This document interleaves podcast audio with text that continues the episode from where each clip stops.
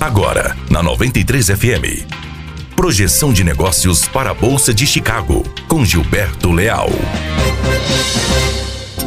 Olá, bom dia. Hoje, quarta-feira, 29 de maio de 2019. Aqui Gilberto Leal e este é mais um boletim de abertura de mercado, trazendo as informações da Bolsa de Chicago e também a abertura de câmbio na B3, falando diretamente para 93 FM. Ontem o Departamento de Agricultura dos Estados Unidos confirmou os atrasos no plantio americano e o mercado em Chicago sobe nesta manhã 3,5% para a soja e 4% para o milho. Os mapas climáticos ainda mostram uma continuidade das chuvas em excesso.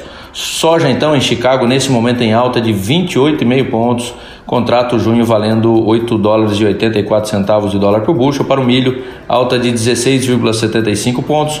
Contrato junho valendo 4 dólares e 36 centavos de dólar por bushel. O dólar operando em alta, em leve alta na B3 nesse momento de 0,14%, valendo 40291.